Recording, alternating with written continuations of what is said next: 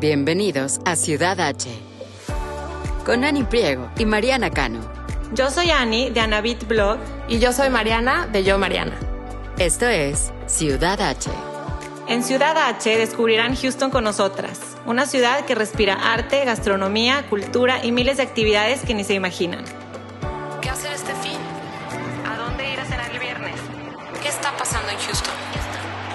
Desde restaurantes, bares y exhibiciones hasta eventos y viajes.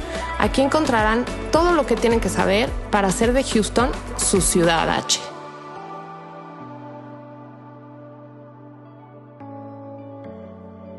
Hola, ¿cómo están? Bienvenidos a Ciudad H. Hoy estoy especialmente emocionada por dos razones. Una es que, ¿qué crees, Ani?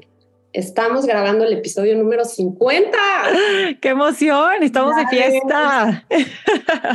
Gracias. Sí, de verdad que estamos celebrando mes de fiestas patrias, mes de la hispanidad, primeros 50 episodios que se dicen fácil, pero sí, sí nos ha tomado pues mucho esfuerzo, ¿no?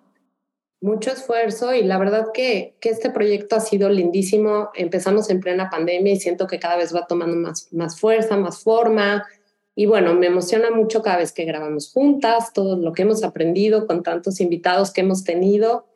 Y pues sí, me siento muy, muy contenta de, de este episodio. Sí, hemos, hemos gozado mucho y dijiste que tenías dos razones. ¿Cuál es la segunda? Sí, la segunda es que seguramente nuestra audiencia se ha dado cuenta que durante estos 49 episodios que hemos grabado, todos de alguna manera tienen un tema recurrente al que siempre tú y yo regresamos. Le preguntamos a cada invitado que tenemos aquí en Ciudad H que es cómo viven su biculturalidad. Siento que es muy importante no solo cómo la vivimos nosotros, sino también cómo la vivimos al educar y ver crecer a nuestros hijos, pues no solo como bilingües, ¿no? sino también como biculturales. Y por eso es que me da tanta emoción que este episodio 50 sea exactamente este tema de esta entrevista.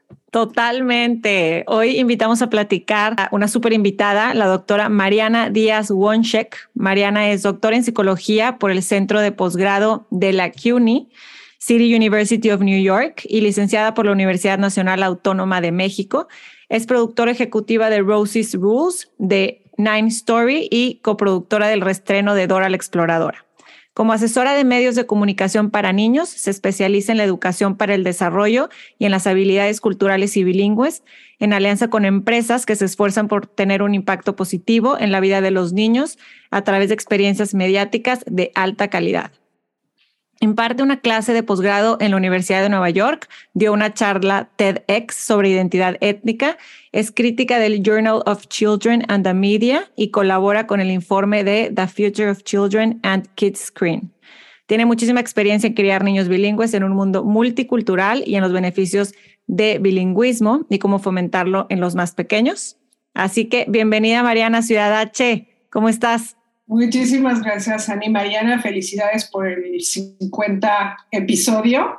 me da mucho gusto estar aquí con ustedes hoy. Como ustedes, yo también soy bicultural, de origen mexicano, como mencionaste, y me da muchísimo orgullo y gusto conversar con ustedes y platicarles del show de Rosie's Rules, que también es un show bicultural y estoy segura que vamos a tener oportunidades a través de hoy, de la entrevista, de conversar de, de, la importancia de tener este tipo de contenido para los pequeños. Sí, totalmente. Ahorita eh, vamos a abordar todos estos temas que tenemos preparados contigo. Este, pero a mí me gustaría empezar, me llamó muchísimo la atención de tu currículum, que tú estudias la carrera de psicología, em, decides abordar temas importantes como son la identidad y la biculturalidad, especialmente de los niños, pero lo que me llamó mucho la atención es que decides abordarlo a través de los medios de comunicación, o sea, trabajando directamente con esas empresas que pues, son al final del día las que les están presentando el contenido a nuestros hijos. Eh, cuéntame, ¿cómo es que decides tomar esa ruta profesional que me pareció, la verdad, genial? Eh, muchas gracias. Pues en realidad yo estudié psicología, me especialicé en psicología cognitiva, en cómo la gente procesa información y, eh, y, también en psicología del desarrollo. Y eh, temprano en mi carrera tuve la oportunidad de empezar en el Departamento de Educación de Dora la Exploradora, eh, ya van a ser casi 20 años de eso y fue imponente ver el impacto que puede tener eh, la psicología bien empleada a través de medios masivos, ¿no? El contenido que se desarrolla y se pone en una pantalla eh, va a tener un alcance impresionante y va por lo tanto tiene el potencial de tener un impacto también impresionante. Por lo tanto, me parece que las, la gente que estamos creando y desarrollando esos contenidos para los chiquitos tenemos una, no solo una oportunidad, sino una, una, responsabilidad de poner contenido que impacte de forma positiva a, los niños que están, que están consumiendo ese, ese contenido, ¿no? Y también pues a sus familias.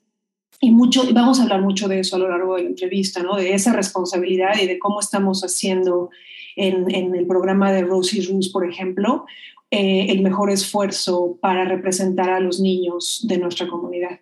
Y hablando de, de Rosie's Rule, este programa que sale el 3 de octubre, enfocada a niños menores de, de 8 años, vimos un, un poco de los eh, previews que, que, nos mandaron y, y, nos gustó mucho. Ahorita platicamos de eso, pero sabemos que hoy eres productora y creo que todos tenemos como esta idea de qué es, ¿no? Eh, producción de televisión, pero no sabemos a detalle. Nos gustaría que nos platiques en qué consiste tu trabajo, por ejemplo, en esta nueva serie y cuáles han sido tus roles ahí.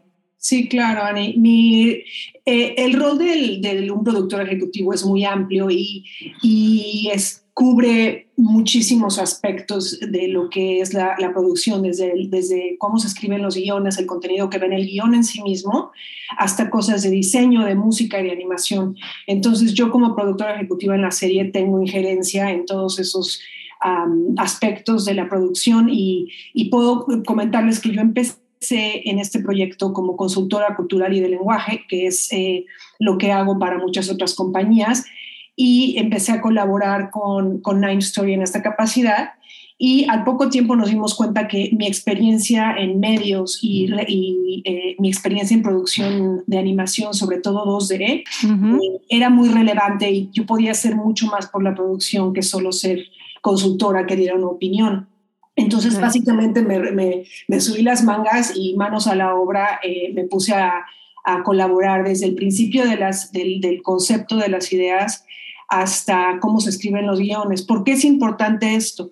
Eh, era, es importante en todos los medios, no solo en Rosie's Rules, en, en, este producto en particular, incorporar las voces de gente que es la misma que el, que el personaje que se está desarrollando o que la familia que se está desarrollando. En el caso de Rosie's Rules, la familia de Rosie es combinada. Es una mamá que es uh, americana de, de Wisconsin, eh, del área rural de Wisconsin y el papá es mexicano, inmigrante de la Ciudad de México y esta familia tiene eh, una, una situación bicultural como la que hemos estado comentando, como lo vendrían siendo mis hijos, por ejemplo, ¿no? que son biculturales. Y ah, hay mucho de lo que estamos viendo en el programa de Rosie's Rules que tú puedes ver reflejado en mi vida, que yo de cierta forma le meto a la serie y que va a resonar con muchísimas familias como la de ustedes, Ani Mariana, que son eh, gente que emigró y que quizá tienen hijos biculturales que también son bilingües. La autenticidad de esos personajes y de esas familias se ve, se desarrolla mejor cuando la gente involucrada en producir el contenido y en escribir las historias es eso. Son emigrantes, son latinos y son familia, provienen de una familia combinada o, o mixta. En este caso digo mixta porque la mamá de Rosy eh, es una, tiene una hija de un matrimonio previo que se incorpora a la familia eh, y es Crystal. Y Rosie y su hermanito Iggy son hijos biológicos de la pareja que son mom y papá. Uh -huh. eh, entonces, ver ese tipo de complejidad y de detalle que puede tener la familia de Rosie es muy real y puede resonar en, con mucha gente en nuestra audiencia, gente que ve su realidad reflejada en la realidad de Rosy, en lo que ella es como personaje y en la familia, que es una familia compleja y, y, y con relaciones sofisticadas y elaboradas, ¿no?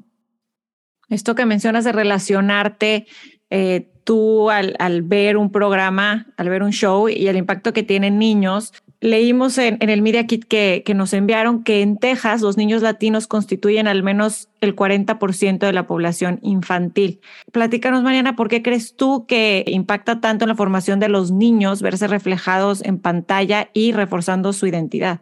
Sí, sí, eh, tengo dos notas al respecto y me encanta hablar de esto. En general, en la población en general, antes de irnos a poblaciones que han sido, uh, que, se consideraban minoría, eso ha cambiado también, pero en general todos los niños se benefician de verse refleja, bueno, de, eh, vivir contenido diverso e inclusivo. Y eso es tanto para los niños que han sido, eh, que no han sido representados en los medios antes, como con los niños que sí han sido. O sea, para todos los niños es, es beneficioso ver eh, niños y familias que, son realistas, que tienen complejidad, y esto les va a ayudar a ellos a desarrollar su sentido de identidad y también a descubrir quiénes son ellos y cómo pueden ser. Estos ejemplos diversos de estilos de vida enriquecen su vida porque los exponen a cosas que reflejan su propia vida o cosas que ellos no han visto en la vida, por ejemplo, lugares a los que no han visitado, que podrían visitar en el futuro, canciones que nunca han escuchado o comida que es deliciosa pero que no han probado. Entonces, to, eh, toda esa experiencia con, con, con ese contenido eh, promueve un sentido de, de identidad y también promueve tolerancia y comprensión hacia las otras personas, ¿no? Y eso es en general. Ahora, si estamos hablando en particular de los niños latinos, eh, sabemos a través de estudios que, que, cuando los niños se ven reflejados, o sea, o se ven a sí mismos en esta forma que es clara y abierta en los medios, esto afecta su autoestima, valida su experiencia de vida y eso es lo que ha llevado a que en tiempos recientes haya más ofrecimiento en los medios de, poblaciones que han sido eh, bajo, no representadas con frecuencia en el pasado, ¿no? Sí, totalmente de acuerdo. Este, yo tengo tres hijos, una de 17, una de 15 y un niño de 12. Y pues seguramente ustedes dos, Mariana, Ani, como mamás viviendo aquí en Estados Unidos, creciendo niños biculturales, pues sabemos que es un reto enorme, ¿no? Eh, para mi esposo y para mí, la verdad es que siempre lo más importante fue el idioma. Fue muy importante para nosotros que nuestros hijos se pudieran comunicar con nosotros en español, que pudieran comunicarse entre ellos y que pudieran comunicarse con sus familias también en México, ¿no? Para que tuvieran esa relación más íntima con ellos a pesar de vivir tan lejos. Entonces, eh, ayer tuve la oportunidad de ponerle a mis tres hijos Rosie's Rules y vimos el capítulo en donde se conectan con la abuela, porque es su cumpleaños, a través de la computadora. Y a pesar de la edad que tienen, que ya son niños más grandes, les encantó verlo, porque así es como celebran ellos con su familia que, está en México, ¿no? Entonces, me encantaría, Mariana, que nos platicaras, además de cosas como el idioma, que yo menciono que para nosotros fue muy importante, ¿qué, nos, qué otros tips nos recomiendas para mamás como nosotros que estamos creciendo niños biculturales aquí en Estados Unidos. Sí, Mariana. Voy a hablar de dos cosas porque ya que mencionas Rosie Roos y me parece un ejemplo tan significativo y positivo lo que, lo que se logra con ese show que voy a hablar un poquito de eso. Y de ahí voy a, a, a también responder en términos más generales lo de los tips de, de, de educando y a niños biculturales y bilingües.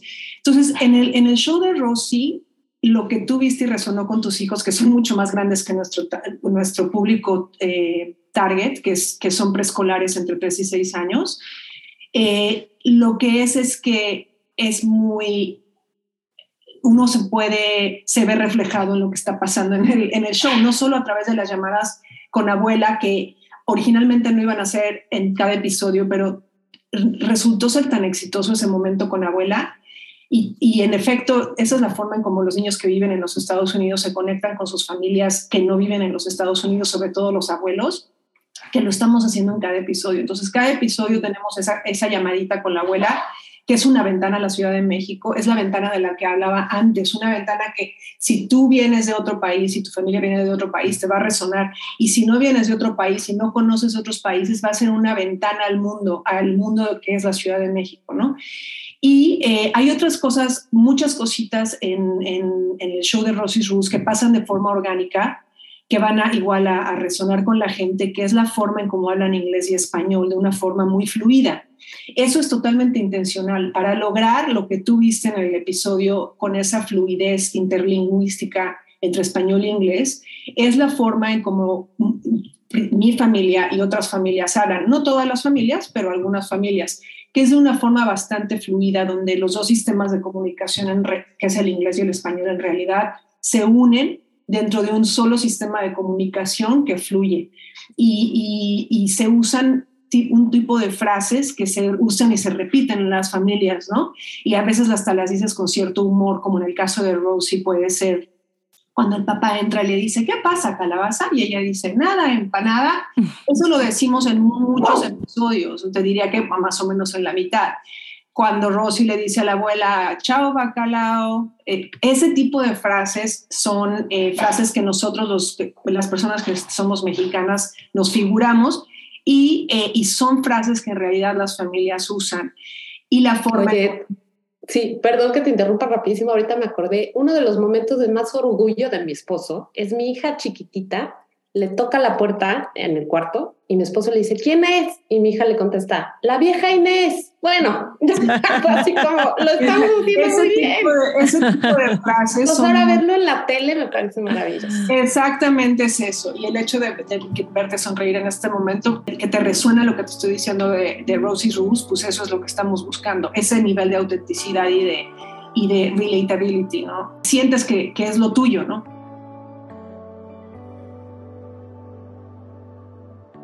Otro tipo de cosas, además de las, de las frases, es que el mundo, de, el mundo de Rosie Rules es un mundo multicultural donde la gente tiene diferentes habilidades lingüísticas en inglés y en español. Entonces vas a tener la gama de personajes. Eh, tienes personajes que hablan solo inglés, personajes que hablan otros idiomas en su casa, como sus vecinos Queen y June, y tienes personas que son totalmente bilingües, como es Rosie, su primo Javi, y los papás, o sea, el papá de Rosy, que es totalmente bilingüe, pero tiene acento, representar diversidad en cuanto a, las capacidades, habilidades lingüísticas de los personajes, es también reflejo de nuestra, de nuestra comunidad.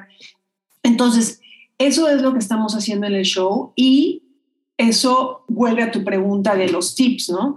Para mí, eh, he dado algunas pláticas para papás latinos y, y sobre todo enfocadas al, al tema de, de, de desmistificar ciertas concepciones que se tienen respecto a hablarles a los hijos en español, en español en la casa, ¿no?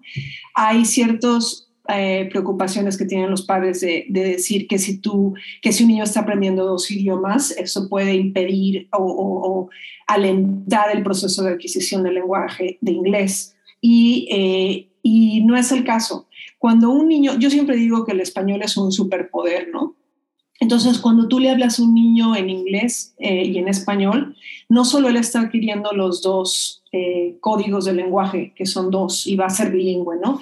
Sino que además eh, se vuelve una, una, persona más flexible en su forma de pensar.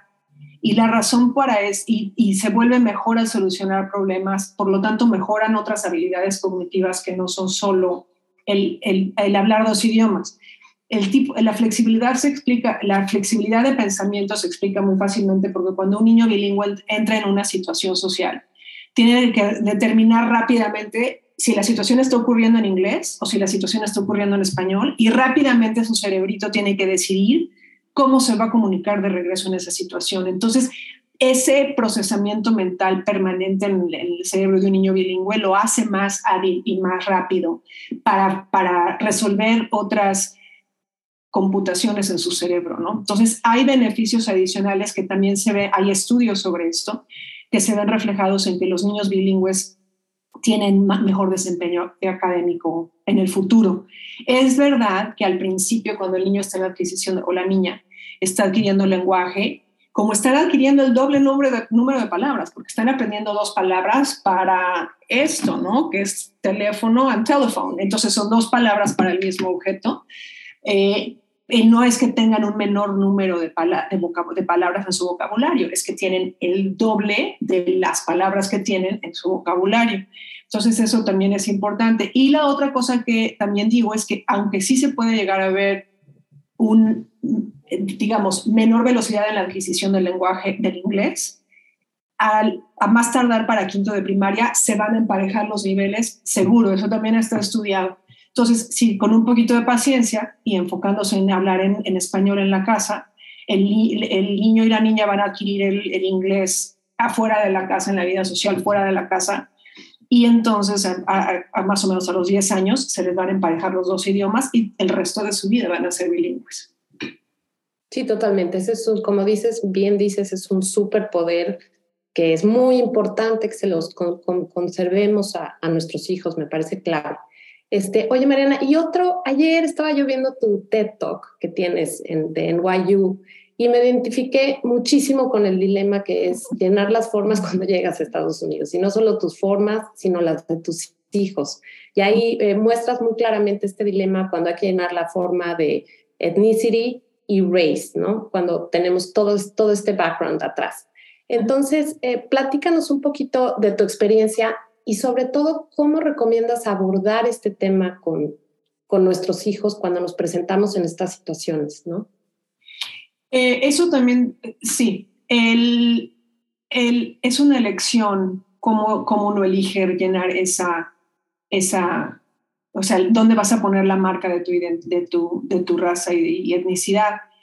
Eh, ahora las formas están separadas. Cuando yo em, empecé a llenar formas, que fue hace 25 años, no estaba separado eso, o eras latino o eras, y, y estaba enlistado como una, casi como una raza. Eh, ahora existe la opción de identificarte como latino o como latine, ahora he estado diciendo, como latine y no, eh, y después seleccionar tu raza. Entonces, eh, el tema de la conversación, de las conversaciones que tiene uno con los hijos, cuando un hijo viene de una familia donde se promueven los valores de esa familia, cualesquiera que estos sean, que están, tienen cierto sustento o fundamento en, en la cultura étnica eh, de la persona, pues los niños es lo que están viviendo día a día, ¿no? Entonces, eh, una, eso se, tiene que ver con, con otra, lo, segundo que te iba a mencionar, que es cómo la identidad latina no es monolítica, ¿no? Es una, el, el, ser latino o latina o latine es, eh, es diferente para cada persona, depende de su etnicidad específica. Entonces, una cosa que hay que promover mucho cuando se habla de, la identidad latina de la comunidad o inclusive en el, en el mes de la herencia hispana, es que los niños, tanto los latines como los no latines, sepan que esta comunidad es muy, muy diversa al entender que es una comunidad muy diversa, se abre la posibilidad de poder ser esto, poder ser lo otro. Mi familia lo celebra así.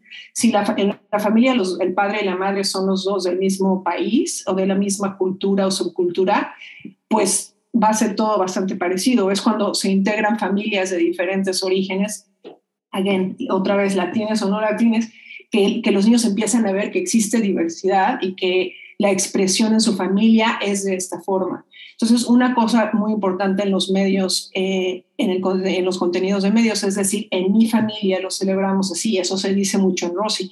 Rosy, el papá es de México, con su abuela, con su tía y su mamá es de Wisconsin. Entonces, en su familia lo, lo, lo celebran así. En su familia, en la ofrenda del Día de Muertos, ponen Catrinas no en todas las ofrendas de muertos ponen Catrinas. Ok, en mi familia en Navidad ponemos el árbol y abrimos regalos a la medianoche. No todas las familias abren los regalos a la medianoche. Entonces, una cosa importante en, respecto a, los hijos de cada familia es decir, nuestra familia lo hace así. Mira esta familia cómo lo hace. Mira esta otra familia lo que celebra. Y, y todos somos latinos, ¿no? Nada más venimos de diferentes países, de diferentes regiones y, lo hacemos distinto. A, Ani a mí nos pasa. Ani es de Monterrey, yo soy de la Ciudad de México y hay cosas que a lo mejor decimos palabras diferentes o tenemos tradiciones un poco diferentes. Entonces, que eso se me hace clave.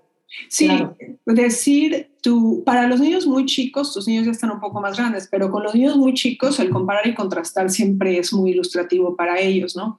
Entonces tú dices, usas lenguaje descriptivo para lo que tú haces en tu casa. En nuestra familia, mira lo que hacemos, mira cómo cocinamos o los ingredientes que usamos, o mira los programas que vemos o cómo le llamamos a este objeto. En la familia de Annie, Mira cómo le dicen este objeto. No tienes que decir que uno sea ni mejor ni peor, es simplemente remarcando las similitudes y las diferencias.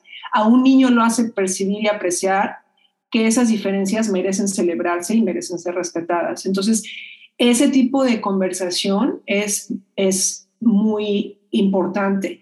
Y en los niños latinos, es, es verdad que cuando estamos hablando, esto lo, también lo he comentado en algunas pláticas, cuando estamos entre latinos, entre latines, decimos yo soy de México o yo soy colombiana o yo soy peruano y eres mucho más específico, ¿no? Y es cuando estamos hablando hacia afuera del grupo que se dice que uno se identifica más con, con esto de, de, la, la, la, identidad latina, ¿no? Entonces, también en esas circunstancias los niños lo, empiezan a ver. Es cuando estamos hablando de cómo somos nosotros y nuestra familia que hablamos, que podemos comparar y contrastar con otros latines y otras personas de la comunidad de otras, de otras etnicidades específicas. Y cuando hablamos afuera de nuestro grupo decimos todos nosotros hablamos español. Nos gusta, eh, nos gusta bailar este tipo de música en las fiestas cierto tipo de cosas que se, que se comparten con, con otras gentes dentro de la comunidad, ¿no? Voy aquí a hablar de algo que me gustó mucho de tu TED Talk, de que decías que la identidad es un camino, ¿no? Me encantó, me voló la cabeza porque en este mundo que nos tocó vivir, como bien dices tú, ¿no? En, mi familia, por ejemplo, mi hermana vive en Londres con sus hijos, yo en Estados Unidos, mi hermano vive en México casado con mi cuñada colombiana y entonces las banderas, tenemos las banderas en el chat de todos los países y mis hijos entienden que pues estamos todos regados por todos lados, ¿no? Y luego a lo mejor crees que eres algo, pero luego te vas a estudiar a otro país o te casas con un extranjero, ¿no? Me gustaría que nos platiques eso de por qué dices que es un camino y no es algo físico, eh, perdón, estático. Bueno, por lo que tú estás expresando, cuando tú naces en un país, pues de ahí eres, la, socialización empieza en la familia, ¿no? Es el primer núcleo de socialización, es la familia. Entonces, la niña y el niño son lo que su familia son. Y después empiezan, van al, al kinder y empiezan a ser no solo lo que su familia es, sino lo que sus amigos son. Y de ahí hasta lo que tú estás diciendo, ¿no? La vida sigue y te, puedes mover a otro lugar donde antes te sentías de esta ciudad o inclusive de esta colonia. Entonces yo soy de esta familia, soy de esta colonia, soy de esta ciudad. Espérame, no soy de este país o de esta región del país. Y de ahí dices, espérame, soy latino o latina. Y de ahí, en fin, entonces empiezas a encontrar las conexiones que tienes con la gente porque somos seres sociales, entonces siempre se buscan esas conexiones, esas similitudes que te hacen ser parte de. Entonces, un niño que es bicultural en los Estados Unidos, por no decir multicultural, o en cualquier parte del mundo, tiene conexiones de arraigo con varias cosas. Un niño o niña que nace en una familia que tiene raíces en un solo lugar, tiene ese arraigo en un solo lugar pues el arraigo va cambiando conforme uno va creciendo y, desarrollándose como ser humano, ¿no? Y sobre todo si hay movilidad geográfica, pues esa, ese arraigo cambia. Ayer reflexionando mucho también con mi esposo de todo este tema, decíamos que em, si tú le preguntas a mis hijos en México de dónde son, ellos te contestan que son mexicanos y viven en Estados Unidos. Y si les preguntas en Estados Unidos que de dónde son, te dicen que son americanos, de papás mexicanos, con mucha familia en México. Entonces, eso me hizo como reflexionar mucho en, bueno, entonces la identidad es un camino, como bien dices, que evoluciona y, y tiene muchos impactos sociales, pero entonces una persona puede tener varias identidades, por así decirlo, dependiendo la situación en donde estén, el país en el que estén, no sé qué, qué, opinas de esto. Sí, Porque eh, pensamos como una sola identidad, ¿no? Y pues para nuestros hijos. Ese, ese tipo de complejidad en la identidad de las personas, el hecho de que la identidad de las personas tiene múltiples factores, es importante también demostrar en medios. Eh, mm, todo el tiempo regreso a Rosy solo porque es tan buen ejemplo de varias de las cosas que estamos diciendo. Eh, y es esa complejidad, o sea, una, cuando se habla de la identidad hay varios factores, es como una flor con varios pétalos, ¿no? Entonces, tu etnicidad o tu raza son solo uno o dos pétalos de una flor que tiene otros componentes dentro de la identidad, pero si nos estamos inclusive refiriendo solo a la identidad étnica y racial, puede cambiar. Es, es interesante lo que me dices, ¿no? Cuando estás, mis hijos tienen eh, la, la mamá, que soy yo, que soy mexicano-americana, y el papá, que es griego, y, se sienten ya sea griegos o mexicanos según el contexto en el que se encuentran. me recuerda un poco a lo que hablábamos del lenguaje, ¿no? Si hablas dos idiomas, pues depende de la situación, el lenguaje, que, el, lenguaje base que vas a utilizar.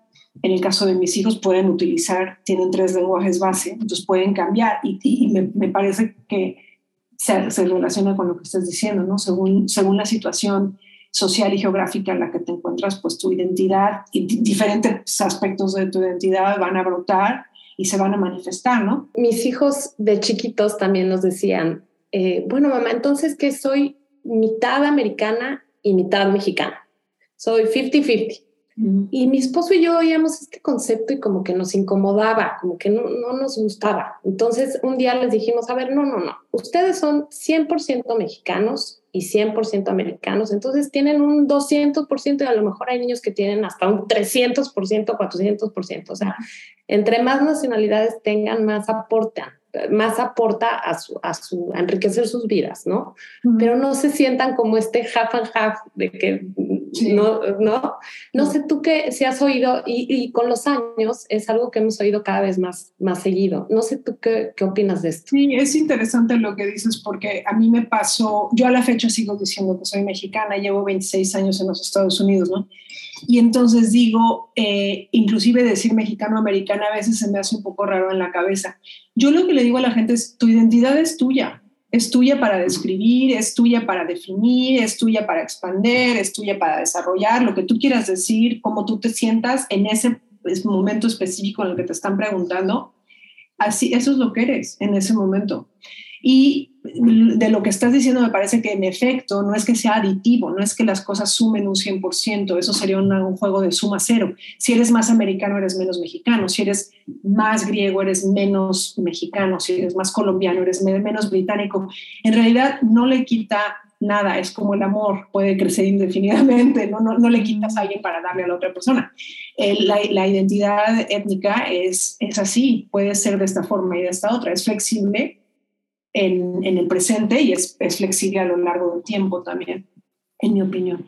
Me encantó. Mariana, en mi caso, como comunicadora mexicana viviendo en Estados Unidos, siempre analizo todo de, del contenido que veo yo el, con más detenimiento una vez que fui mamá y ahora después me convertí en mamá eh, bicultural y más interesante se volvió la, la cosa, ¿no? Y me gustaría saber, hemos hablado ya de Rosie's Rules, como una descripción a profundidad de qué es, pero ¿por qué surge hoy? ¿no? ¿Por qué un proyecto así ahorita, viendo, por ejemplo, Dora la Exploradora, del cual también eres parte, que yo no sabía, por cierto, que, se, que estaba en 40 países, que en cada país es, es el mismo concepto. Yo siempre pensé que era de Estados Unidos a México. Pero bueno, fuera de ese paréntesis, cuéntanos por qué, por qué surge, qué necesidades vieron ustedes en, en PBS, por qué estas complejidades ahorita se, se vuelven más importantes de, pues, de hablar y de, que todos veamos, ¿no? Sí, bueno, em, eh, creo que un punto muy importante en, en la trayectoria de, diversidad e inclusión en el, en el medio de, en, la industria de los medios infantiles, un punto muy importante fue en el 2020 el Black Lives Matter la, el, tipo de información que, los niños vivieron a través de los medios, que reflejaba lo que estaba pasando en la realidad, fue muy, muy importante. En ese mismo año empezó el COVID. Ese fue un, turning point en, el, en, cómo decidieron las diferentes industrias, compañías y, organizaciones, eh, digamos, enfrentar el tema de la, de la representación en pantalla. Eh, se venía ya desde antes, o sea, inclusive desde el mismo origen de, Dora, cuando se definió como latina, y eso fue en el año 1999 que se decidió que iba a ser latina, tuvo que ver con el hecho de que se, se hicieron estudios que mostraron que los niños de, de las minorías estaban siendo bajo representados en, en pantalla y en ese momento eh, ya se, se, pronosticaba que la población latina iba a ser la de, crecimiento más rápido en los Estados Unidos y eh, en ese momento, en el año 2000, se decidió que este personaje de este show que estaba en, desarrollo en ese momento iba a ser latina. Eh, eso fue hace 20 años. Entonces, ¿qué pasa hoy? con la globalización pasa que todos los niños tienen acceso a mucho, mucho contenido y dentro de ese contenido se siguen viendo reflejadas las mismas personas en los mismos roles heroicos y de villanos, ¿no? Y eso es grave porque los niños, lo que los niños ven en pantalla y en los medios impacta, como mencionamos, su sentido de identidad y su potencial. Y también impacta cómo se, se desenvuelven o se relacionan con otras personas, ¿no? Entonces, una vez que se tuvo claridad eh, en nuestra industria, se empezó a querer eh, atender, ¿no? Y a querer desarrollar contenido que, que, incluyera niños y familias de todas las razas y etnicidades, porque se había ya descubierto por estudios académicos la importancia en el, en el, en el desarrollo de, de, los chiquitos. Entonces, eh, lo que siguió fue, eh, y esto es todo bastante reciente, yo te diría que en los últimos tres a cinco años que se empezó de verdad a fomentar la representación y la autenticidad en esa representación. Y mm. también eh, yo he sido, o sea, he estado verdaderamente metida en este, en este desarrollo dentro de la, dentro de la comunidad eh, de producción y los creadores que ponemos esos contenidos, ¿no? Enfrente de los niños fue el darse cuenta y el promover que las personas que cuentan las historias y que hacen ese contenido tienen que ser un match con el personaje que se está poniendo enfrente de pantalla.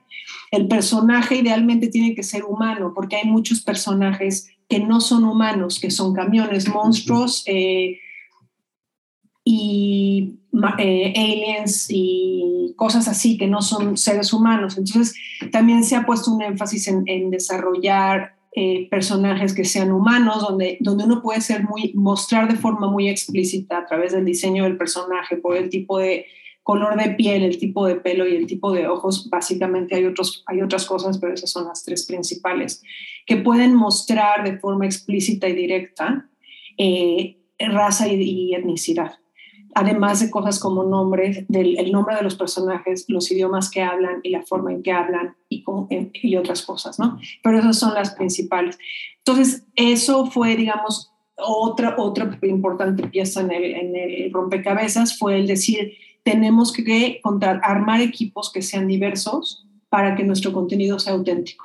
Y ahorita es lo que el, el trend que tú ves en la industria es muy afortunado, que es contratar a gente diversa para crear contenido auténtico. Esa es, eh, digamos que la, la, receta que se está buscando. Es, laborioso, tiene otras, otro, otras implicaciones de las que podemos hablar otro día, pero esa es, digamos, ahorita la visión común en la industria de medios infantiles, es encontrar eh, o entrenar a, equipos diversos para, para, producir contenido auténtico, donde los, que, resuene con los niños y con las familias y donde los niños se vean reflejados a sí mismos con sus realidades, no solo étnicamente, también al nivel socioeconómico y muchos otros factores, habilidades físicas, tipos de cuerpo, identidad sexual, todas, todos esos pétalos que decía yo de la flor, todos esos pétalos son importantes de, promover en, en, la, en, pantalla.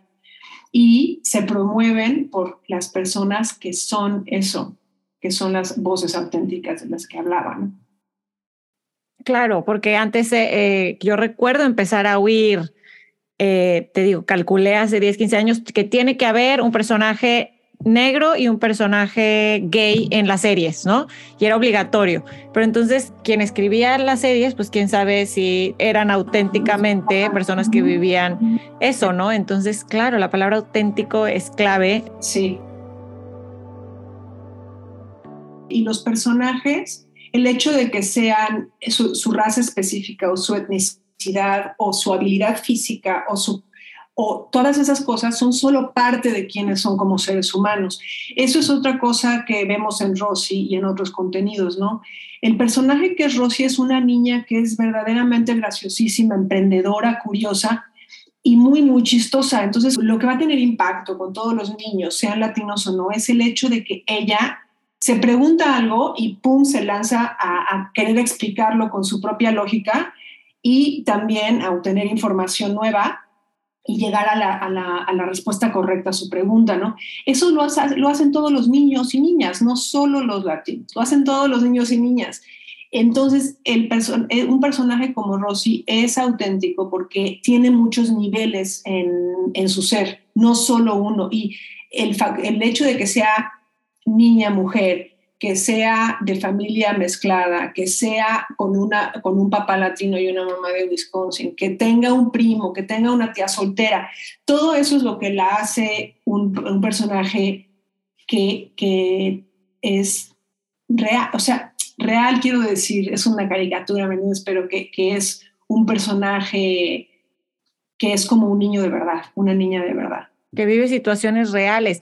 Yo recuerdo, yo habiendo crecido en Monterrey, México en los ochentas, recuerdo jamás haber oído algo que mis hijos aquí escuchan todo el tiempo, que step brother, ¿no? Amistades mías tienen eh, este, estas situaciones y yo jamás en, mi vida lo viví, ¿no? Es, y siempre ha existido, pero no sé por qué nunca lo vi yo representado, ¿no? Y qué importante que mis hijos lo vean. Seguramente no conozco tu, tu, historia, pero todos tenemos esa situación de ver televisión de chicos y decir, está bueno el programa, pero no, no, no es lo mío, yo no soy de aquí.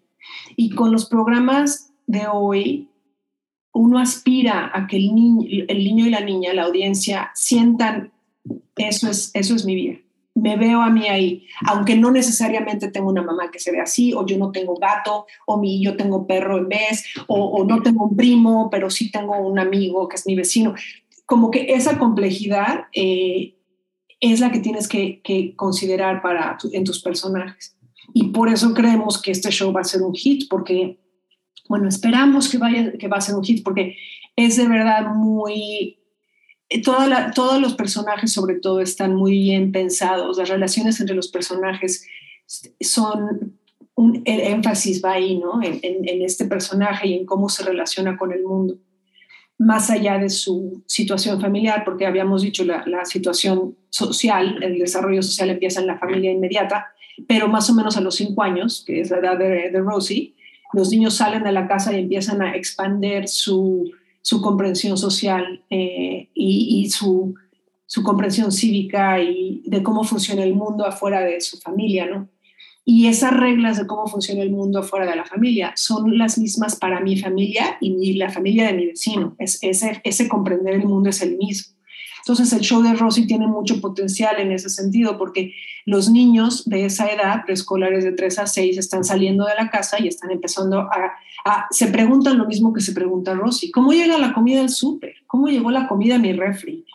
¿Cómo, ¿Cómo que un árbol familiar? Tengo que traer el árbol de allá afuera, aquí adentro. ¿Qué es eso? ¿Cómo llega el, Hay cosas que yo he aprendido en Rosy que no sabía, ¿no? Eh, ¿Qué pasa cuando se acaban las presas? ¿Cómo, cómo mando una, cuando mando una carta se la lleva el cartero hasta México. O sea, todas esas preguntas son preguntas que los niños y las niñas están haciendo todos los días. Entonces, cuando ven que Rosy se pregunta esas, esas mismas cosas, dice, ella es como yo, yo soy como ella, esa es mi realidad, esa es su realidad. Y también que se figura, me voy a imaginar, ah, entonces las cartas no las traen un ratoncito, no vienen de, no, no aparecen por varita mágica las cosas en el súper, no, aparecen y tenemos que ir a la granja y a la fábrica por el cereal. Y, entonces, es, es, es, por eso es muy exitosa la fórmula de Rossi, que tiene tres componentes que son comedia. La creadora es Jen Hamburg, es una, una, escritora, de, escritora de comedia infantil con mucha experiencia, ¿no? Entonces, escribe comedia, para eso se pinta sola. Y luego está el factor del currículum, que es un currículum de estudios sociales eh, en el área que de las preguntas que te estaba yo comentando, ¿no? De, geografía, economía y otras áreas de, estudios sociales, que son cosas que los niños y las niñas están preguntando todos los días en su cabeza, ¿no? Y el tercer componente es el cultural. Entonces, es una fórmula con muchísimo potencial y esperemos que de verdad a los niños y a las familias en general les guste mucho y se vean reflejados en, en el show, ¿no? Pero sí, es esa combinación de cultura, currículum o el contenido educativo y la comedia. Es un, es un show para familias, ¿no? Es un, Me encanta, me encanta. Les vamos a dejar, claro que sí, aquí en los episode notes el link directo para que lo vean, no se lo pierdan, se lo pongan a sus hijos. Cómo me hubiera gustado haber tenido este show con mis hijos. Hay que ver Rosie's Rules. El, la premiere es el 4 de octubre y en los canales locales eh, a través de PBS. Y estamos de verdad muy orgullosos del producto y esperamos que los niños y las niñas y las familias lo disfruten muchísimo. Muchas felicidades. Seguro, seguro, así va a ser. Tiene mucho, mucho corazón y mucho fundamento detrás, ¿no? Y la necesidad está, queremos eso, queremos los papás tener esas, esas opciones, así que lo disfrutaremos mucho. Muchas gracias, Ani y Mariana. Exacto, pues sí, muchísimas gracias, Mariana. Ahora sí que gracias que existan más personas como tú que se preocupen y se ocupen por crear estos contenidos que le hagan sentido a nuestros hijos, y que les ayude a encontrar esa inclusión y ese sentido de, pertenencia, ¿no? Que es tan importante para ellos creciendo y sobre todo en un país distinto en el que crecieron sus papás. Entonces, importantísima la representación. Aplaudo tu trabajo, tu carrera de vida, en verdad, muchas gracias para niños como mis hijos y, hijos de todos los que nos escuchan. Y pues bueno, sí, esperamos la, la gran, el gran estreno de, de Roses Rules. Muchas felicidades por este gran proyecto. Gracias. Gracias a ustedes. Pero me quedé con una duda, Mariana. A ti, si te preguntan de dónde eres tú, ¿qué contestas? Porque tienes un segundo apellido. Yo digo de México, soy mexicana y cuando la gente me dice no, no es cierto, dime más y entonces ya digo, ok, fine. Mi mamá era de Polonia eh, y ella fue, o sea, nació en Polonia, migró a los Estados Unidos y muy chica, a los nueve años, se fue a vivir a México y en México vivió el resto de su vida. Okay. O sea, hablaba español, era su primer idioma. Entonces, por eso el apellido Bionche, que es el apellido de mi mamá, eh, y el Díaz es de mi papá, y por eso este, me veo como bebé. Buenísimo, Mariana. Muchísimas gracias por tu tiempo, gracias por estar aquí. Gracias. Podemos platicar contigo otra vez. Este Ay, sí, que se repita. hay muchos temas. Muchas cosas. Aquí, aquí, me tienen cuando necesiten y mucho éxito con su programa. Y si vienes a Houston, ya tienes a dos nuevas amigas para platicar de estos temas y, y hacer focus groups y lo que necesites. Seguro, ya le digo, comunicación, chicas. Gracias por estar aquí. Chao.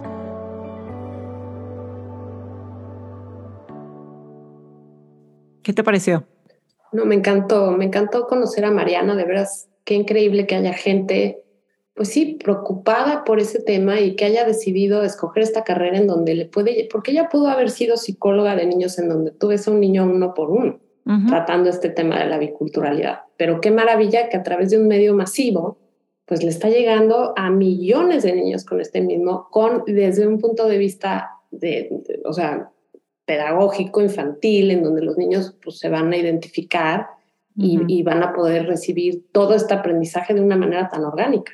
¿no? Entonces, de veras me pareció genial que tenga este background en psicología y que lo esté aplicando de esta manera tan interesante, ¿no? Pero dijo, dijo dos cosas que me llamaron mucho la atención, que fue, así se vive en mi familia, así se celebra en esta familia. A mí, a mí me pasa mucho que, que yo siempre quiero como como así se, siempre digo, así celebra en México.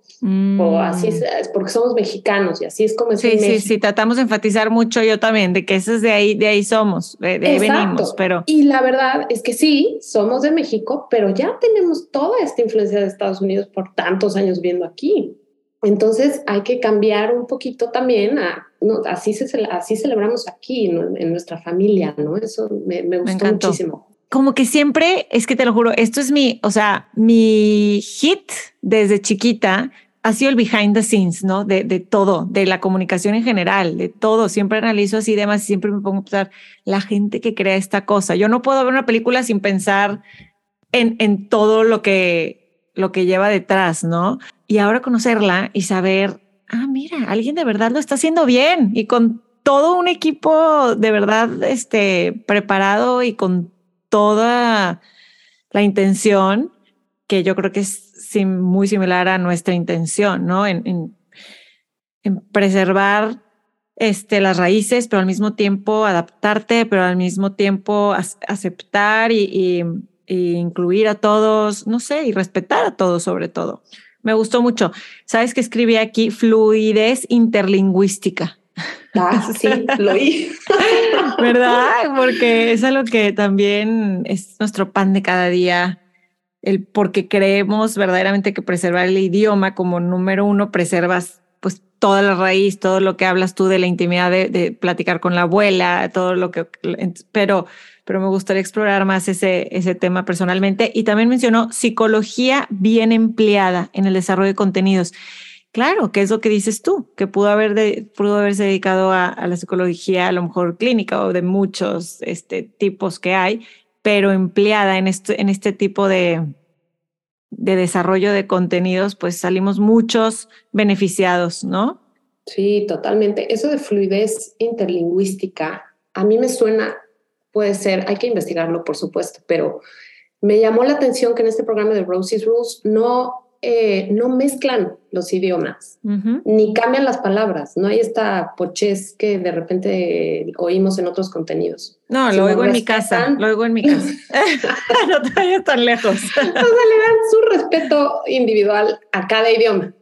Con esta fluidez de cambiar dependiendo del setting, ¿no? Sí. y me gustó mucho cómo asoció y el, el, los estudios que hay detrás de cómo el ser bilingüe tiene un impacto a largo plazo en, en, este, pues en el cerebro de los niños y en cómo se va desarrollando la inteligencia y todo esto. Está, este episodio está buenísimo. Qué padre que pudimos hacer esta entrevista y cumplimos 50. 50, ni qué increíble, buenísimo, padrísimo y sobre todo haber hablado de este tema que es un poco a donde queremos irnos, ¿no? Queremos irnos más a esta experiencia como eh, latinos viviendo en Estados Unidos, ¿no? Todo lo que nos pasa, todo lo que queremos saber, diferentes temas. Nos han pedido mucho eh, el tema de los seguros médicos. Ya tengo un especialista en mente que podemos invitar para cuando llegas a Estados Unidos, cuáles son los, las cosas que tienes que saber, que es un tema importantísimo. Muy importante. Y pues si se les ocurren más temas como esos, por favor, escríbanos DM. Estamos en Instagram como Ciudad H Podcast y Ani, tú en Instagram estás como arroba ana-bit, Beat. Y yo arroba yo Mariana Blog. Nos vemos por ahí. Un abrazote a ti y a todos que nos escucharon. Bye. Bye bye. Esto fue Ciudad H